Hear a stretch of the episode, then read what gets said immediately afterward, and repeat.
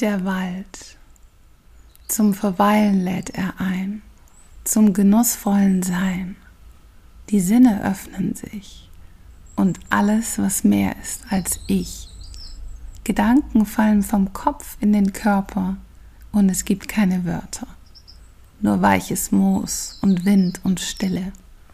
Manchmal hört man eine Grille und Tiere oder Blätter rauschen im Wald zu baden, das heißt lauschen, auf diesen einen Atemzug und diesen einen Flug des gelben Schmetterlings. Der Wald lädt zum Verweilen ein. Er ist mein und er ist dein. Ein Elixier, ein Heimatort, er hält sein Wort, schenkt uns Kraft und neues Leben, wenn wir ihm unsere Liebe geben.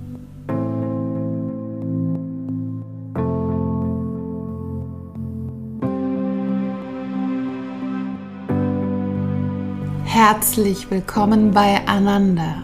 Das ist der Podcast von Yoga Aktuell. Ein Podcast für deine Glückseligkeit, für das Glück, das durch deinen Körper fließt, für den sinnlichen Genuss, der dich über den Körper hinausführt, mit Inspirationen für deine Yoga-Praxis auf der Matte, in der Küche, bei der Arbeit und in Beziehungen. Wir inspirieren dich mit Mikropraktiken, Gesprächen, Klängen, Worten und Interviews.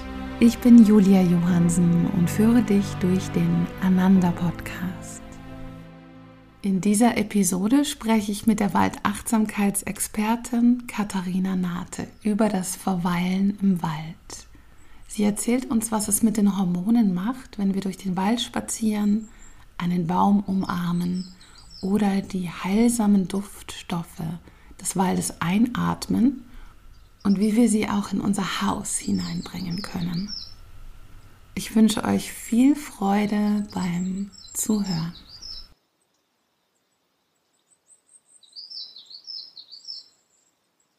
Ja, hallo Katharina, herzlich willkommen. Ja, vielen, vielen Dank für die Einladung, Julia. Ich habe mich wirklich sehr, sehr gefreut. Ich freue mich auch total. Du bist ja Waldachtsamkeitstrainerin. Genau, Waldachtsamkeitstraining. Weil Waldbahn, das ist natürlich, kommt von diesem Shinrin-Yoku, ähm, aber im Endeffekt Waldachtsamkeitstraining ist auch das hochdeutsche Wort, weil ähm, auch bei uns gibt's schon viel länger Waldachtsamkeitstraining als äh, Shinrin-Yoku im Japan. um es so zu sagen. Ja, und in dieser Episode geht es darum, wie wir im Wald die Sinne stärken können. Es geht um achtsame Walderlebnisse und auch die Baummeditation. Und ich selbst bin äh, nahe bei einem Wald aufgewachsen und habe, seit ich Kind bin, liebe ich den Wald und äh, fühle mich da zu Hause, kann mich regenerieren und habe so eine ganz tiefe Beziehung zum Wald. Deswegen ähm, interessiert mich dieses Thema auch sehr. Und ja, meine erste Frage ist, wie hat deine Liebesbeziehung zum Wald begonnen? Ja, das war an einem Tiefpunkt, an einem Stress-Hochpunkt psychischer Tiefpunkt. es war so, ich bin, ich war äh, früher eine kleine Perfektionistin. Ich bin auch ganz ehrlich, ich war es wirklich und wollte mal alles perfekt machen, damit man mich bloß nicht angreifen konnte oder mir sagen konnte, dass ich ähm, ja Fehler mache oder dass ich falsch bin.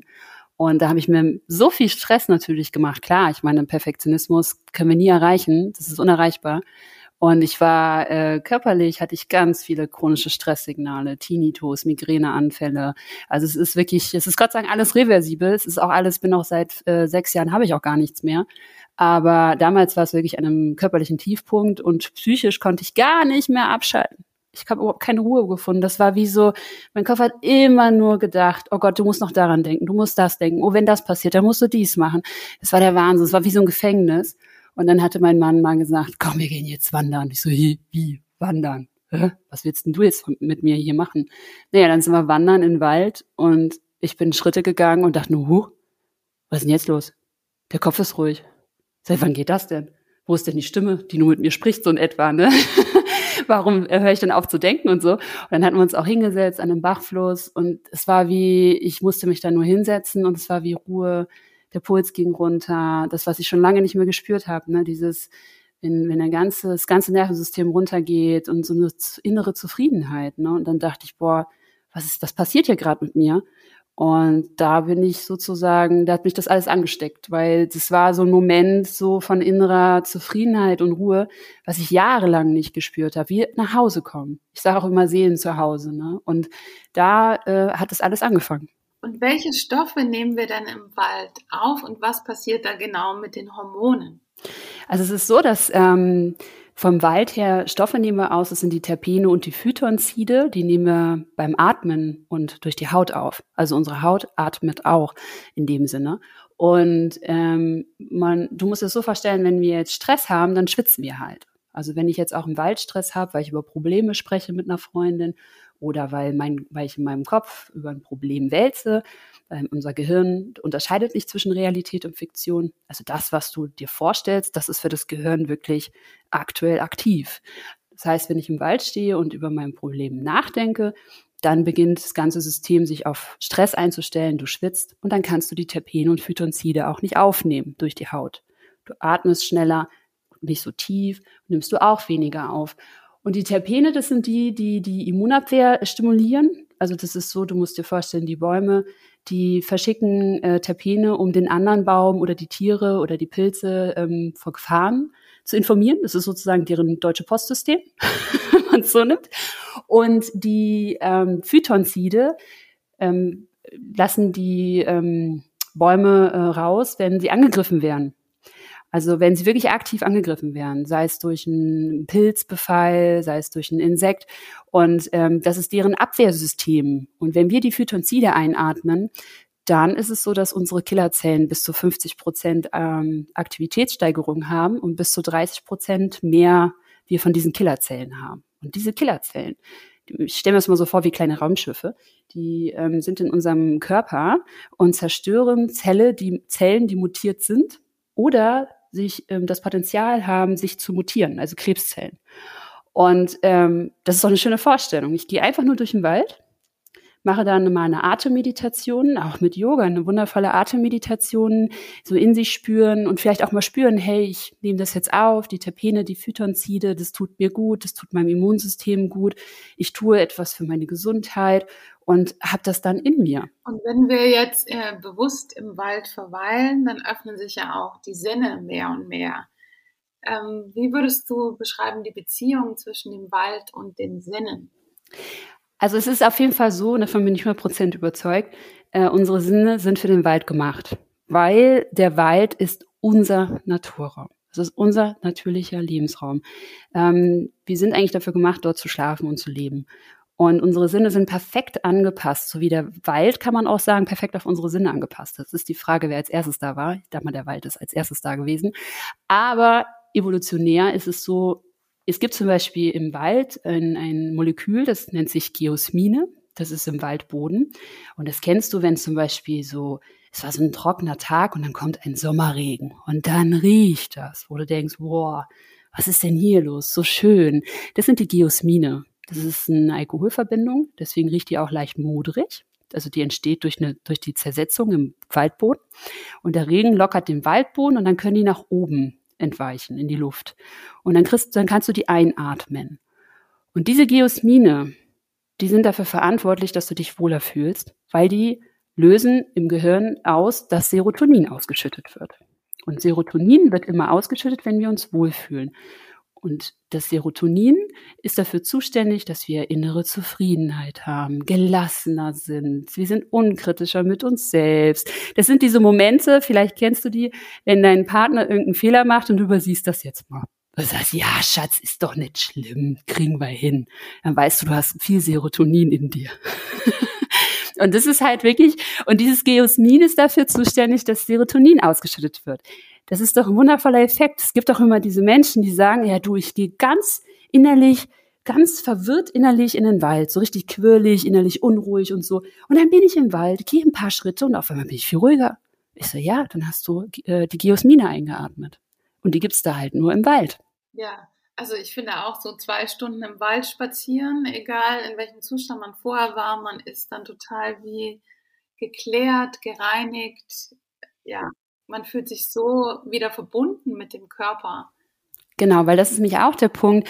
Ähm, wir wohnen halt, wir haben uns selber diese, diese Städte gebaut und wir sind, werden nur bespaßt. Unsere Sinne werden nur überstrapaziert. Es gibt eigentlich keinen Sinn, der nicht überstrapaziert wird. Und im Wald ist es wirklich so, die, das Grün hat die perfekte Farbwelle für unsere Augen, die entspannen, die müssen bei Grün nichts tun. Der äh, Wald hat maximal 10 Dezibel, das ist äh, Blattrauschen. Eine Stadt hat 70 Dezibel. Ab 50 tut, fängt sogar an, anstrengend zu sein für die Ohren. Also die Ohren, die liegen da und sagen einfach nur so, oh, ist das schön, ich habe nicht viel zu tun, ich muss nicht viel dekodieren. Und äh, unser Gleichgewichtssinn wird gefördert durch den Waldboden, weil er so schön uneben ist. Ne? Er wird so, kriegt immer wieder schöne Impulse und ist nicht immer nur in Schuhen abgefedert, sondern darf sich ähm, auch austoben.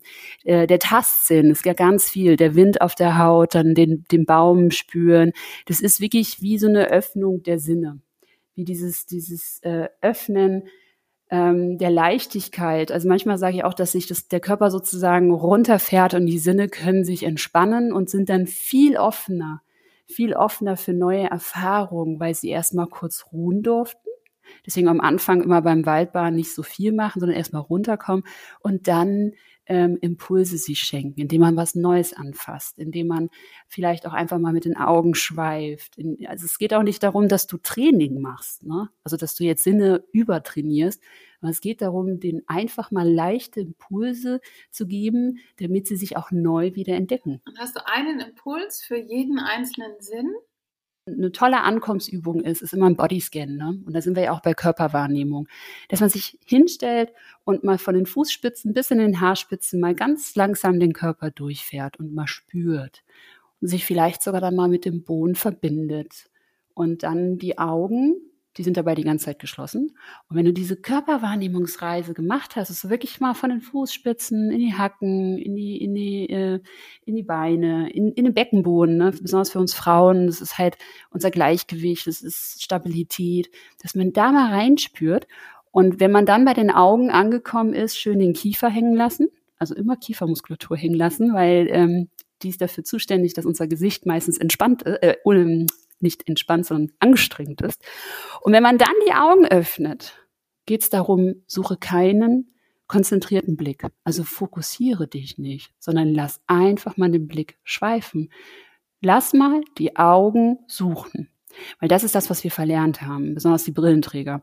Es geht einfach mal darum, dass, der, dass die Augen selbst nach etwas suchen, was sie sich anschauen wollen, was sie fokussieren wollen. Es kann auch sein, dass sie gar nichts fokussieren wollen. Also viele haben auch den Moment, oh Gott, ich sehe jetzt alles verschwommen, Katharina, was ist denn hier los? Das ist natürliches Sehen. Weil unsere Augen sind eigentlich nicht dafür gemacht, immer konzentriert alles fokussiert wahrzunehmen. Und das ist zum Beispiel für die Augen schon ein, ein Moment des Natürlichseins und ein, ein Moment auch des, des Gleichgewichts und das kann dir das in dem Moment auch schenken. Und im Endeffekt solche Impulse kriegst du bei, bei jedem Sinn. Also beim Gehörsinn, da ist Bachrauschen wunderschön. Und hier ist immer das auch, was, was mit Körper- und Sinneswahrnehmung zu tun hat. Fühle in dich und frage dich, was, dich, was dir gut tut. Ne? Also womit du dich wohlfühlst. Frage dich wirklich, ist das Geräusch gerade zu laut? Oder zu leise. Und dann gib dir die Erlaubnis, mal zwei, drei äh, Schritte zurückzugehen. So lange, bis es für dich angenehm ist, weil der Gehörsinn ist tagesformabhängig. Ganz wichtig. Es ist halt abhängig davon, wie viel wir telefonieren. Und du kennst vielleicht den Spruch auch, ich will das jetzt nicht mehr hören. Dann willst du das tatsächlich nicht mehr hören. Also dann machen deine Ohren auch zu, dann hörst du auch nicht mehr zu. Deine Ohren sind ja auch mit deiner Psyche verbunden. Und wenn du dann in so einem Bachrausch mal lang gehst und dich hinsetzt und sagst, Mensch, hier ist es perfekt, dann ist das so ein Zeichen mit, liebe Ohren, hier fühle ich mich wohl, hier fühlt ihr euch wohl und hier versinken wir beide jetzt mal.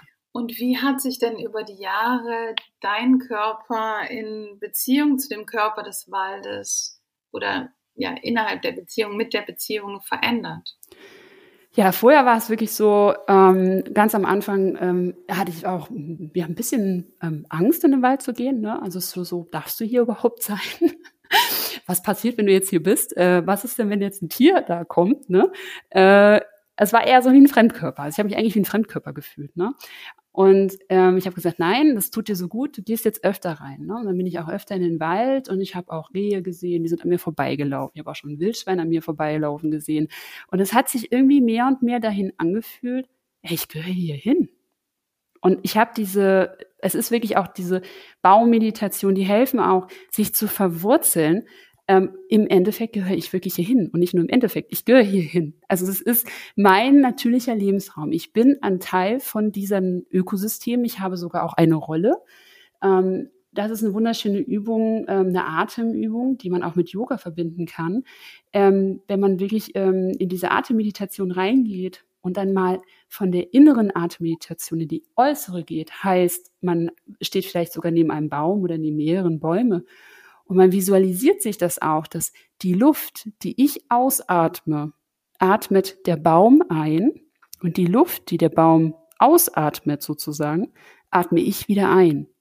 Das heißt, der Baum braucht ja die Luft, die ich ausatme und wir brauchen die Luft, die der Baum ausatmet. Und das ist im Endeffekt verbinden wir uns schon durch diese Molekülaustausch haben wir eine immense Verbindung, weil ich kann ohne den Baum nicht leben und er braucht auch das, was ich ausatme. Also ich, er braucht mich auch. Und das ist so, das hat sich dahin wirklich entwickelt, im, besonders intensiv in den letzten zweieinhalb Jahren mit dieser Naturverbundenheit. Also ich habe wirklich immer auch so eine Sehnsucht. Also es ist nach Hause kommen für meine Seele, es ist nach Hause kommen für meine Sinne, weil ähm, ich gehöre einfach dazu. Das sind meine Bäume, das sind, äh, das sind meine, das sind meine Tiere, das, ich bin ja auch. Und die Tiere sind auch so, wenn du dich, ähm, wenn du nicht so viel ähm, die Waldgebiete Gebiete wechselst, sondern du hast immer so drei, vier Strecken, dann ähm, gewöhnen sich die Tiere auch an dich. Und dann kann es auch passieren, wenn du dann da sitzt, und die gewöhnen sich auch an dich. Also die merken ja auch, wer die Katharina, die tut nichts. Also die Tiere können das auch unterscheiden zwischen, wer ist Wanderer, wer macht Waldbahn und wer, wer ist Jäger. Und wenn die merken, ja, die Katharina, die kommt immer und die sitzt da nur rum, dann kann es auch passieren, dass sie näher kommen. Also dass auf einmal du äh, einen Hirsch beim Grasen zuschauen kannst, der vielleicht nur noch zehn Meter von dir entfernt steht. Und er guckt dich auch an und sagt, ja, du machst mir ja nichts, ich bin hier, du bist da, ist alles gut.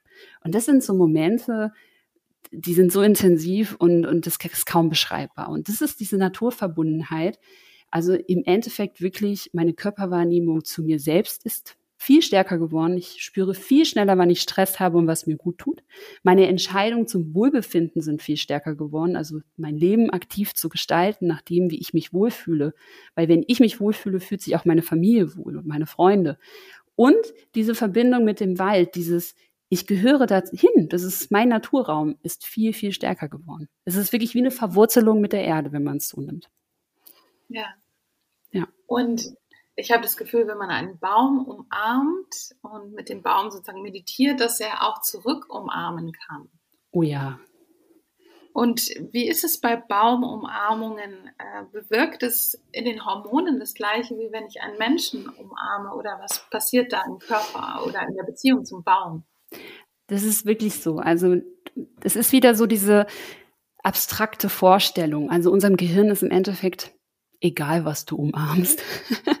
um es so zu sagen. Der Baum ist einfach nur perfekt dafür, weil der Baum fällt nicht um. Aber es ist wirklich so. Ähm, man muss so überlegen, äh, Bäume umarmen, wir sind Gewohnheitstiere. Unsere Psyche hat sich von vornherein äh, oder unser Gehirn hat sich daran gewöhnt, dass wir die Arme ausbreiten, wenn wir jemanden umarmen. Wir breiten die Arme aus, wir ähm, legen sie um den Menschen und dann geben wir immer ein bisschen Gewicht ab es ist manchmal nicht viel, abhängig von der Person, aber wir geben immer so ein bisschen ab und der andere gibt uns was. Es ist wie so, das ist halt umarmen. Und wenn wir schon die Arme aufmachen und wir auch sagen, boah, ich umarme jetzt diesen Baum, dann weiß das Gehirn schon, huch, da kommt eine Umarmung, wie cool ist das denn? Das ist ja diese Bewegung, die kenne ich, die ist schön. Und wenn du dann den Baum umarmst, und loslässt. Und das ist nämlich dieser Punkt. Bei jedem Atemzug immer loslassen, die Schulter loslassen. Versinke in dieser Umarmung ähm, überspringe die Hürde, dass du denkst, das ist jetzt ein Baum. Für die, die wo die sagen, na ja, aber für die, die sich das vorstellen können, brauchen nicht viel überspringen, sagen wir es mal so. Und wenn du bei jedem Ausatmen immer mehr loslässt, die Schultern, den Körper, dann versinkst du mehr in diese äh, Umarmung und du gibst immer mehr ab. Also bewusst dann mal die Oberkörper abgeben. Und wenn dann der Baum, der fällt ja nicht um, wenn der dann nicht umfällt, und dann vielleicht auch die Wange an den Stamm, weil der vielleicht weich ist oder angenehm ist, dann schüttet das Gehirn Oxytocin aus. Und das ist das Bindungshormon. Und das wird auch ausgeschüttet, wenn wir von Eltern umarmt werden oder vom Lebenspartner oder von Freunden. Und dieses Oxytocin, ähm, das fördert das Urvertrauen in mir selbst, in die Menschheit. Es fördert einfach auch, dass ich werde geliebt, so wie ich bin. Und das kann ein Baum dir dann schenken. Und besonders in den letzten Jahren, ähm, wo wir uns ja ähm, voneinander distanzieren mussten, ähm, ist es auch so passiert bei meinen Kursen, dass auch Tränen geflossen sind, weil diese Gehirne, also es ist mal so zu beschreiben, diese Menschen haben einfach schon lange niemanden mehr umarmt und haben damit ganz wenig Oxytocin bekommen. Und wenn dann das Gehirn merkt, boah, das ist eine Umarmung und ich kann hier Oxytocin abgeben, was ich vielleicht Monate nicht getan habe, dann ist das wie eine Oxytocin-Party. Das heißt, diese Menschen sind zu überwältigt davon, das ist wie, äh, ich gebe jetzt alles ab, was ich irgendwie abgeben kann, äh, weil das so schön ist und dann kommen die Tränen vor Freude. Und deswegen, ähm, Baum umarmen ist für mich immer eine starke Selbstliebe. Es ist Selbstfürsorge pur, weil du kannst dir das selbst schenken, indem du dich darauf einlässt und bei jedem Ausatmen Anspannung abgibst. Mhm. Genau. Ja.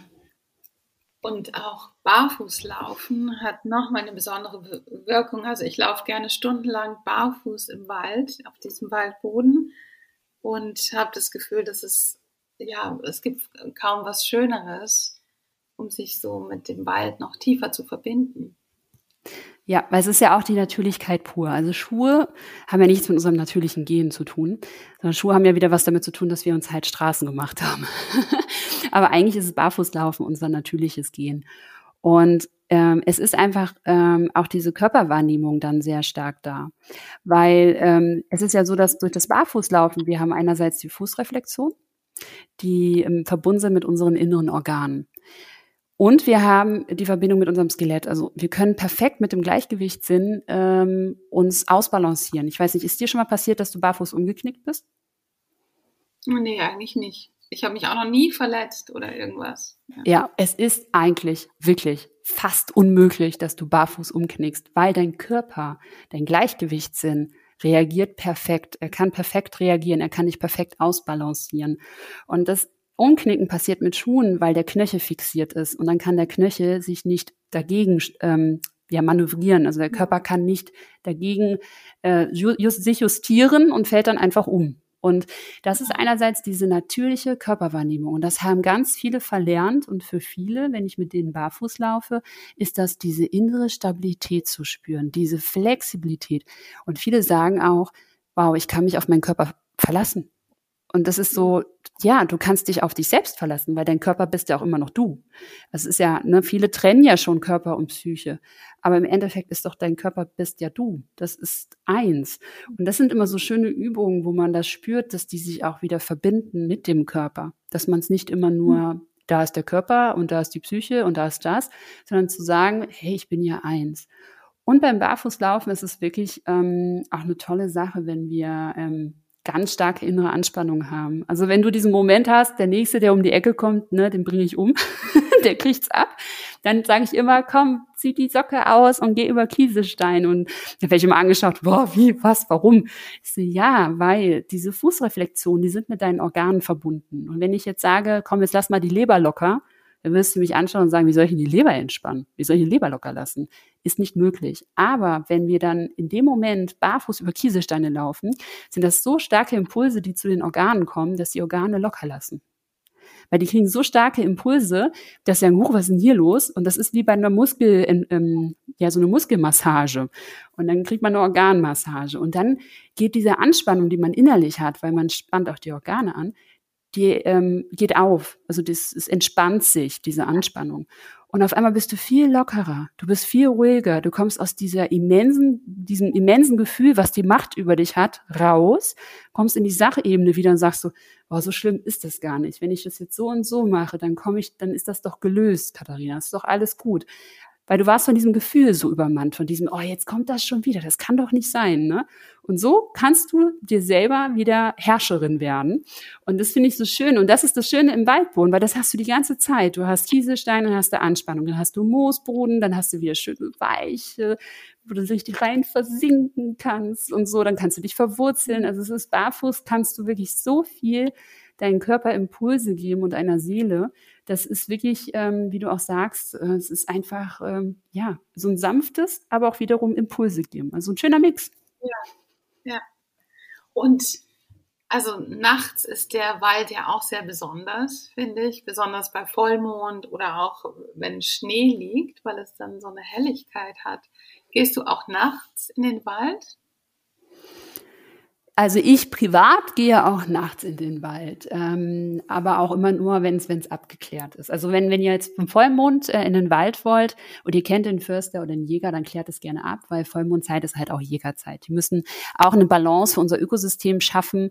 Ähm, es geht ja auch darum, dass man äh, schaut, dass, die, dass der Tierbestand gesund bleibt, dass der Tierbestand auf einem Niveau bleibt, dass man ähm, dass man halt Arten auch schützen kann, weil es hat auch viel mit Tieren zu tun, weil die fressen halt auch teilweise auch Pflanzen und fressen halt wieder andere Tiere. Und die Vollmondzeit ist halt die Zeit immer, wo der Jäger halt äh, jagen gehen kann. Und ähm, das ist immer so was, ich bin immer für einen respektvollen Miteinander, weil der Förster und der Jäger, der, die passen halt auch auf unserem Wald auf, ne? Und die achten auch darauf, dass der Wald sich entwickeln kann. Ich weiß, viele sagen jetzt vielleicht, naja, guck dir mal die Wälder an. Aber man muss ja so sehen, einige Baumarten, die wurden vor 60 Jahren gepflanzt. Man konnte nicht absehen, wie das jetzt sich aufs System entwickelt. Ähm, jetzt ist es sozusagen wie ein Neubeginn und Neustart möglich. Und es ist ganz normal, dass die Natur sich verjüngt. Also die Natur entwickelt sich auch weiter und es gibt auch immer wieder Brachflächen, auch von durch durch durch einen Sturm oder durch durch ähm, Wetterbedingungen, Kapriolen. Also es gehört zum Ökosystem dazu. Ähm, und ich finde, ähm, Nachtswanderung äh, ist immer etwas ganz Schönes. Ähm, ich kann aber auch verstehen, viele Förster sagen, bleibt bitte auf den Wegen, weil nachts sind viele Tiere unterwegs, die müssen da auch unterwegs sein. Und wenn wir auf den Wegen bleiben, weil die kennen die Wege. Also die Tiere wissen genau, wo ein Weg geht und wo die, ähm, wo wir unterwegs sind. Und die meiden schon von selbst diese Wege. Das heißt, wenn du dann zum Beispiel einen kleinen Wanderweg nimmst, und ähm, bist da auch nachts unterwegs, okay, dann kann dir nicht so, kannst du die, störst du die Tiere nicht so stark. Und ich würde dir auch empfehlen, irgendwas äh, Leuchtendes schon so ein bisschen an dir zu haben oder eine Warnweste, damit einfach auch, es ist jetzt doof gesagt, aber damit einfach erkenntlich ist, dass du ein Mensch bist weil einfach diese, diese Jäger auch dabei sind und das ist, die dürfen auch im Wald sein, die müssen auch im Wald sein. Und ähm, es ist aber auch eine schöne Sache, weil es ist sehr ruhig. Es ist ähm, die Dunkelheit kann schwer sein, sie kann aber auch leicht sein. Ist auch sehr intensiv. Also es ist halt auch dieses Spannende dabei. Es ist auch Abenteuerlust. Und falls die nächste Frage kommt, in dem Sinne, du darfst auch im Wald schlafen mit einer Hängematte. Aber wenn dann bitte, also nur mit einer Hängematte, Zelten ist verboten in Deutschland, aber nur mit einer Hängematte und ich würde euch empfehlen, zwischen Hängematte und Boden sollten schon zwei Meter sein oder Meter fünfzig wegen, damit die Tiere drunter laufen können. Und die mhm. Wildschweine zum Beispiel. genau, weil die leben da ja auch. Also du musst dir so vorstellen, ähm, das ist wie, als wenn ich zu dir nach Hause komme, in deinen Garten. Äh, du würdest ja. dich ja auch freuen, wenn du leise bist. Also wenn ich leise bin, keine Party mache, wenn ich achtsam damit umgehe und so. Und wenn ich auch so schaue, dass ich niemandem wehtue oder mir niemand wehtun kann. Das ist halt immer so ein respektvolles Miteinander. Ne? sind ja auch unsere, die Tiere sind ja auch unsere, ähm, ja, sind ja unsere Freunde in dem Sinne. Ne? Sie leben ja in unserem Lebensraum. Es ist ja Ne, wir gehören ja zusammen. Das ist ja dieses Waldachtsamkeit und das ist das Schöne. Es gibt die innere Achtsamkeit, da haben wir viele Übungen auch drüber gesprochen. Und dann gibt es diese äußere, zum Beispiel diese Verbindung mit dem Baumatmung. Ne? Ich atme das aus, der Baum atmet das ein, der Baum atmet aus, ich atme ein. Aber es geht auch mal, es ist auch spannend, einfach mal ein kleines Tier zu beobachten, wie zum Beispiel so eine Ameise, was die tragen kann oder wie die, wie die sich da in diesem Ameisenhaufen äh, bewegen. Also dass man auch mal äh, in die Tierperspektive geht oder dass man Spuren mal ein bisschen verfolgt, jetzt nicht zu lang, aber dass man das auch mal äh, achtsam beobachtet, wie man, wie, wie lebt so ein Tier im Wald. Ne? Also es gibt auch mal, man kann sich auch wirklich einfach mal, wenn man so ein äh, Wildschweinhöhe sich mal hinstellen und dann mal aus der Ebene betrachten, wie das eigentlich aussieht, der Wald. Und das ist so, dass man auch in diese Achtsamkeit geht. Und wie siehst du denn diesen Trend Waldbaden? Das ist ja schon seit einigen Jahren ein Trend. Und ich glaube, früher sind die Menschen einfach auf natürliche Weise in den Wald gegangen und waren viel mehr von Natur aus mit der Natur verbunden. Und jetzt machen wir so eine Zeremonie da draus und müssen irgendwas wiedererlernen, was eigentlich ja unsere Natur ist. Ähm, wie siehst du diesen Trend und was glaubst du, wie, wo der noch hinführt? Ja, ich freue mich über den Trend. Ich freue mich, ähm, solange es halt achtsam bleibt und ähm, wir achtsam lernen, mit dem Wald umzugehen und nicht mit dem, ich bin jetzt hier der Platzhirsch und äh, verteile meinen Müll etc. Sondern ich finde es schön, wenn wir diese Achtsamkeit in uns fördern, weil ich glaube, wenn wir die Achtsamkeit mit uns und in der Natur fördern, fördern wir die Wertschätzung gegenüber der Natur und dann fördern wir auch die Nachhaltigkeit. Also das, die Wertschätzung im Miteinander, dass man sagt, okay, ich bin jetzt hier mit meiner Freundin, das Handy hat Pause, ich bin wirklich hier. Ich bin bei ihr und ich möchte bei ihr sein, mit all meinen Sinnen.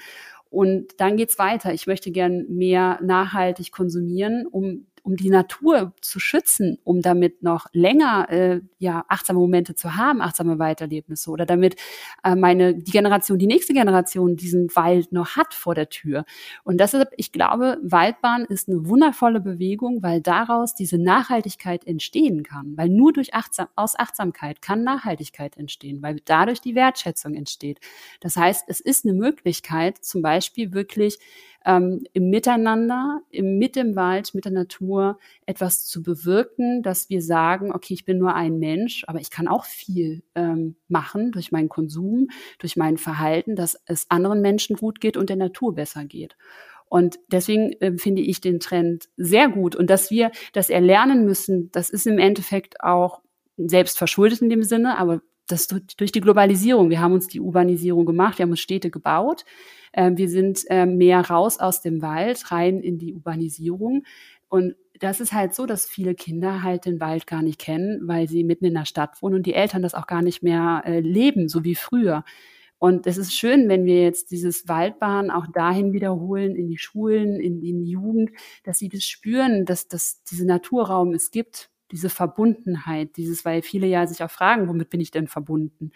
Und ich glaube, dass dieser Trend, und so ist es auch bei den, ich weiß auch von, ähm, ich hatte ein Interview mit dem Bund Deutscher Förster, wir sind, ähm, wir sind, also wir sind nicht nur ein Trend, wurde mir bestätigt, sondern sie planen mit uns jetzt für immer, dass wir für immer im, im Wald sind. Also wir sind schon fester Bestandteil für die Förster als Waldakteure und ähm, wir werden auch ähm, da, ähm, wird auch immer mehr gefördert, dass wir auch ähm, so kleine äh, Gebiete bekommen, ne? so Barfußwege, dass das äh, Waldstücke auch dahin entwickelt werden oder halt auch für sich überlassen werden, wo man dann ein bisschen mehr in diese, diesen, ja, äh, urbanen Wald oder naja, urbanen Wald ist diesen Urwald, das ist das richtige Wort, das Urwald-Gefühl ähm, bekommen.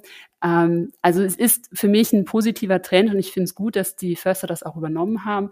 Und ich glaube, dass es sogar ein Trend dahin ist, dass wir ähm, es positiver auch für die Erde ist, wenn wir Waldbahnen wirklich für uns entdecken und es auch tun für uns.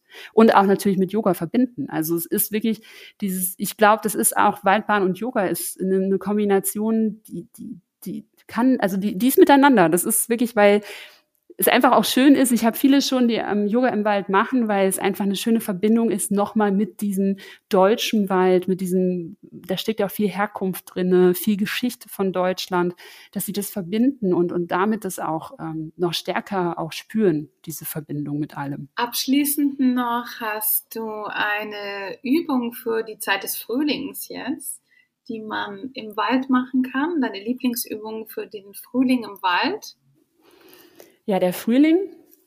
Ähm, das ist auch wieder so ein bisschen abhängig davon, ähm, was für ein Typ du bist. Aber zum Beispiel könntest du dir auch äh, mal Frühlingsfarben suchen. Ähm, also, dass man, es gibt so Frühlingsfarbpaletten, die man sich ähm, zum Beispiel bei Google auch suchen kann. Ähm, und wo man einfach mal mit so einem Ausdruck in den Wald geht und mal schaut, was man entdeckt. Äh, man kann sich, muss sich auch nicht dran halten. Das ist im Endeffekt nur so eine, so eine äh, Orientierung, weil Farben sagen auch viel über unsere aktuelle Psyche aus. Also wenn wir eine Farbe ähm, uns gefällt und so, die kann sich ja auch ändern, ähm, gibt das auch Impulse für uns selbst, weil Farben drücken, also das Grün zum Beispiel wirkt ja wirklich beruhigend auf uns. Das wird auch in Krankenhäusern verwendet und bei Herzpatienten, weil es wirklich beruhigend wirkt. Also Farben haben wirklich eine Wirkung auf uns. Und das, was ich wirklich schön finde nach diesem Winter immer, dass der Frühling uns zeigt durch diese bunte Vielfalt, was man eigentlich alles kombinieren kann. Und man kann wirklich jede Farbe kombinieren. Weil viele sagen immer, wie kannst du das nur kombinieren? Und ich denke mir so, guck doch mal in die Natur, wie die Farben kombinieren. Was das für eine Lust macht. Die hauen Pastelltöne zusammen, quietschige Töne. Und daraus entsteht ein Farbmeer, was äh, Fröhlichkeit, Freude, Elan, Tatendrang ausdrückt. Und das finde ich so schön, wenn man diese Farben dann mitnimmt. Also ich mache es immer so, dass ich dann vielleicht so zwei, drei Lieblingsfarben entdecke in dem Tag, also tagesabhängig oder ich mache ein kleines Foto und dann nehme ich die Farben sozusagen mit und mache zu Hause auf dem leeren Blatt einfach mit den Farben und male kreuz und quer.